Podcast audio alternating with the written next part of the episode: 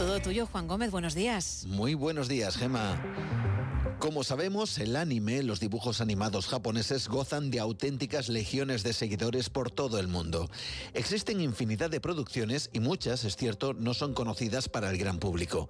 Alrededor de algunas de estas series se generan curiosidades, anécdotas, leyendas o maldiciones, como la que vamos a descubrir, la maldición de Momo, la princesa mágica.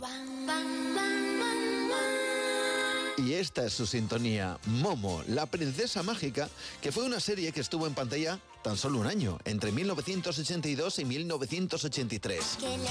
La historia cuenta las aventuras de Momo, una princesa de apenas 12 años que vive en un reino llamado Finalinarsa, un reino mágico y de fantasía que está a punto de desaparecer porque los humanos ya no tienen sueños.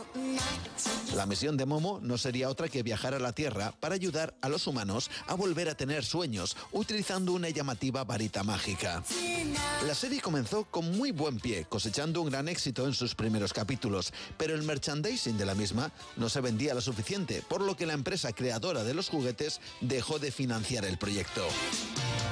Sus creadores, enfadados por la decisión, acordaron realizar un capítulo de venganza. En el episodio 46, Momo era atropellada por un camión lleno de juguetes de la empresa que había retirado su apoyo. Luego, en la serie, Momo se reencarnaría en una niña humana. Fue al finalizar el capítulo cuando algo sucedió. Nada más acabar ese episodio 46, la televisión japonesa emitió un comunicado de alerta por terremoto. Nada más y nada menos que cuatro seísmos habían golpeado duramente zonas de la ciudad de Kobe y la ciudad de Osaka. Bueno, fijaos, los japoneses elucubraron que el atropello de Momo y su reencarnación en niña humana había sido tan traumático que produjo una suerte de energía negativa que provocó los terremotos. A pesar de eso, la serie continuó hasta que llegó el último episodio con el que acabarían definitivamente la serie, el capítulo 63. Este se estrenó el 26 de mayo de 1983.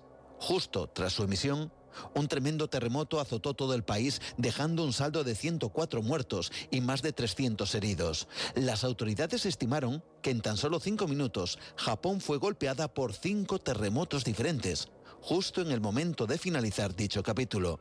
Pero aquí no acabaría esta historia. El 15 de enero de 1995 se decidió reponer ese capítulo final. Bueno, pues atentos, porque justo después de su emisión, la ciudad de Kobe sufrió uno de los mayores terremotos de su historia.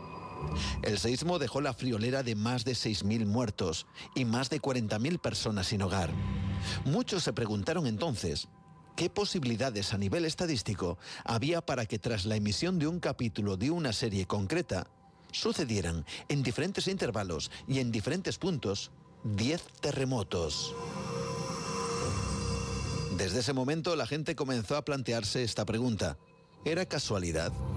Se propagó entonces la idea de que la serie de Momo era una serie maldita y que los terremotos, fijaos bien, fueron causados por el alma de esta princesa que se liberó de la serie haciendo que pasaran cosas terribles como venganza después de que, en la serie, muriera atropellada.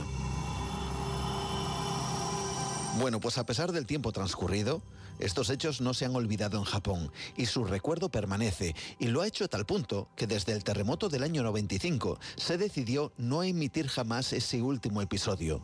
Incluso, según se afirma, se intentó destruir las copias que existían, aunque sabemos que eso nunca se consiguió.